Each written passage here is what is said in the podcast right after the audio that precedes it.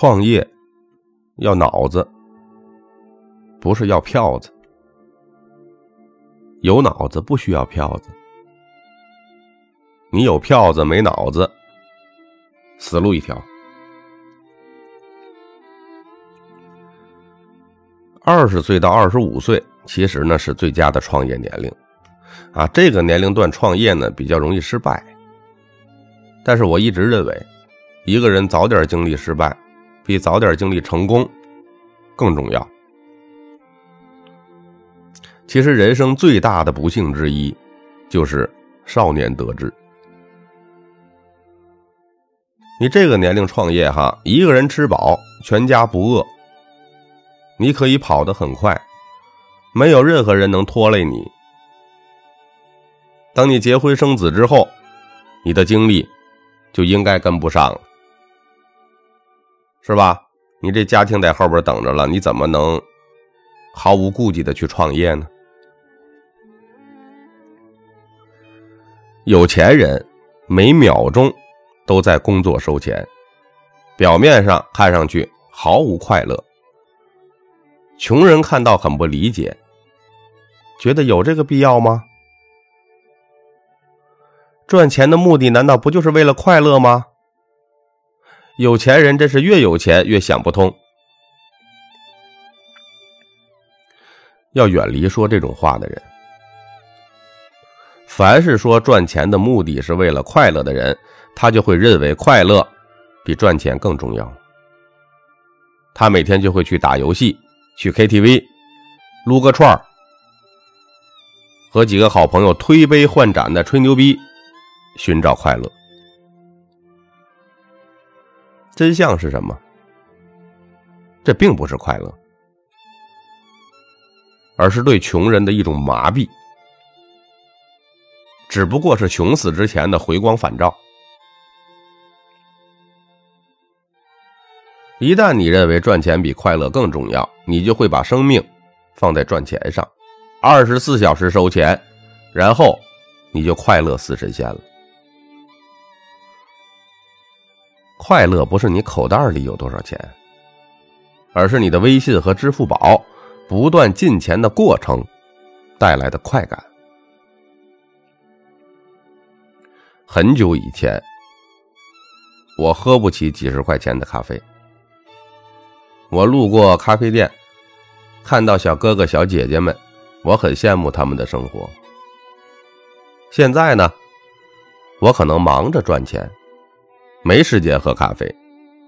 偶尔我会路过咖啡店，也看看他们。我心态变了。我觉得他们挺可怜的，而且呢，也特别担心他们的未来。互联网时代了，赚钱其实不是那么难。他们竟然有大把的时间无聊发呆。如果一天赚两千块钱，一个小时就是二百块，喝个咖啡，两个小时就扔了四百块。不同的世界。看到的问题是不一样的。穷人在游戏里打怪得分，有钱人在真实的世界里打怪收钱。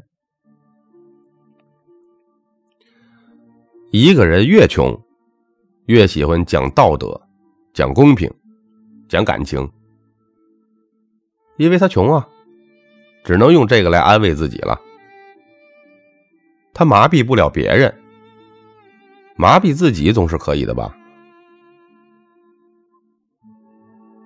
有钱人不断的赚钱，没有时间谈论什么道德公平。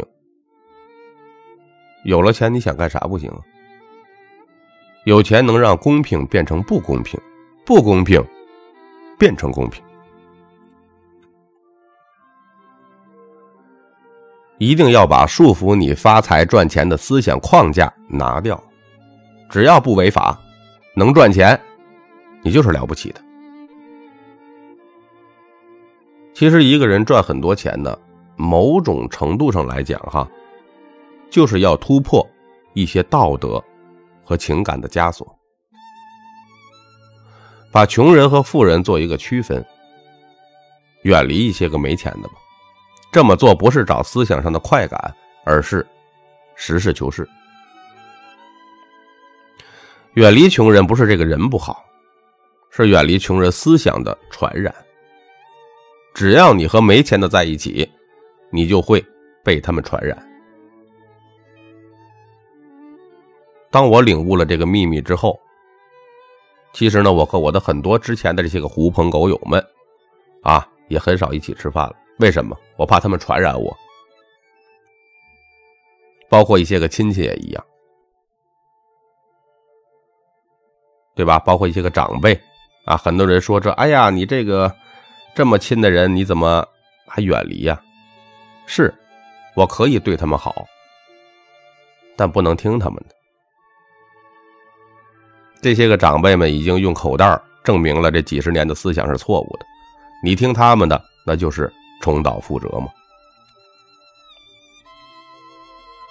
很多人听到这里可能还会不太认同哈。认不认同，啊，那就决定你未来是有钱还是没钱了。啊，如果你想创业的话，最好你就不要不要和你好朋友一起合作。如果一起合作了，那个人就已经不是你的朋友了。要完全按照公司的规则走。创业的时候啊。血缘关系的确好，但是呢，你要做一个心理准备。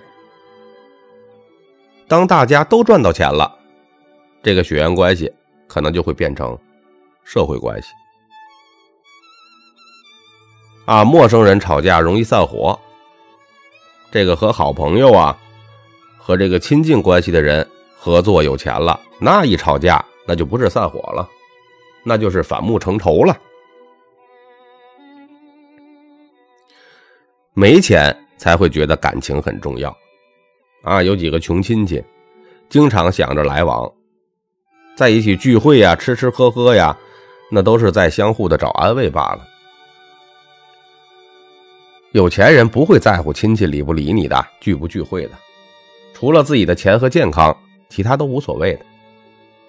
再说了，当你有钱了，你的亲戚们会来找你的，你会觉得烦的，觉得他们来骚扰你。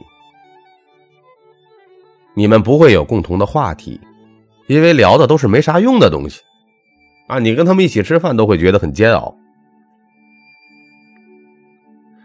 所以说呢，年轻的朋友们，还是早早的创业，这也是咖啡豆推荐给大家的一个事儿。早经历失败，比成功更重要。那有朋友说了，我这怎么当老板啊？不会呀。第一种啊，属于教练型的老板，比如说大家都认识的曹操啊，属于教练型的老板，自幼熟读兵法，告诉下边的将军怎么打仗啊，帮助他们提升能力，加强将军们努力作战的意愿度。教育型老板呢，重点训练员工的这个能力和意愿度。所以曹操的这个部队哈，大将军非常多，名将也非常多。像你一个下属、一个员工，表面没有能力，本质就是缺意愿。我原来呢有一个朋友，也属于是徒弟吧，开饭店，他要求这个厨师长啊，每个月研发一道菜品。厨师长说做不到。然后呢，他呢调整了一下机制，告诉厨师长说：“研发一道菜加十分，到年底可以兑换奖金，每一分兑换五十块钱。”好家伙，一听这个，当天晚上厨师长一夜没睡，研发了十道新菜。这啥意思啊？这就是意愿度决定能力，不是没能力，是你懒。第二种呢是指挥型的老板，啊，诸葛亮，那就是指挥型的老板，派人去打仗，给三个锦囊妙计。打赢了，哎呀，功劳归诸葛亮啊！丞相乃神机妙算。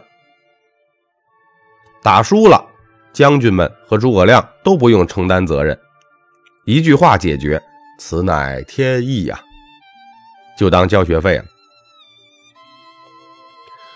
诸葛亮啊，一生太谨慎了，他不允许员工犯错，所以呢，导致员工不敢承担责任。没有成长。刘备掌权的时候，手底下对吧？关羽、张飞、赵云、马超、黄忠。你看到了诸葛亮掌权的时候呢？关羽、张飞、赵云、马超、黄忠后边呢？接班人呢？一个都没培养出来。衡量一个老板的标准，是你培养了多少优秀的人才。大家千万不能做指挥型老板，因为指挥型老板的结局往往都是悲剧的。还有第三种老板，支持型老板，让人才啊发光发亮，你想怎么干就怎么干，不要来问我，你能干到我要的结果就行。我跟你们说啊，这种老板。最厉害，刘邦就属于这种，自己有能力，但显得无能，那怎么办呢？给下属发挥。打仗不如韩信，后勤后勤管理不如萧何，计谋又不如张良、陈平。所以说，这种知识型的老板才能将人才的潜能发挥到最大。像我，原来和我的老板聊天我说这么做，老板说要按他的做。我的想法得不到发挥啊，我就会随便做做。最后做砸了呢，我可能心里还会暗暗的高兴一下。为什么呢？终于证明老板是错的了。在这里呢，其实咖啡豆呢还是建议大家创业，哪怕失败。还是要干一干，为什么？因为你创业一年的经历的成长，比你在大公司做高管十年都来的深刻。我是作者三百六十五天咖啡豆，如有收获，请您订阅、转发专辑，感谢您的收听。